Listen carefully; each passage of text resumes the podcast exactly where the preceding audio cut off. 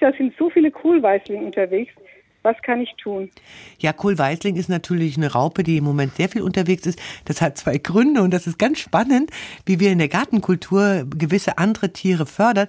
Denn im Moment haben wir ja sehr viel Zierkohl. Wenn Sie sich in der Gegend umgucken, alle Pflanzen, allen Staudenrabatten, überall ist Zierkohl. Das hat der Kohlweißling festgestellt und hat sich unglaublich vermehrt. vermehrt. Und jetzt kommt der Kohlweißling zurück in die Gärten und man wundert sich jahrelang nicht gesehen. Jetzt ist er wieder da. Natürlich auch zur Freude von Amseln und anderen Tieren. Ich würde nicht sehr viel tun, denn im Grunde genommen sind die Raupen ein gutes Futter für alle Tiere. Und wir hatten vorhin das schöne Beispiel mit der Ameise. Die Ameise holt die Zecken, aber nur wenn die Ameisen da sind und die Zecken und im Sommer ist es weg.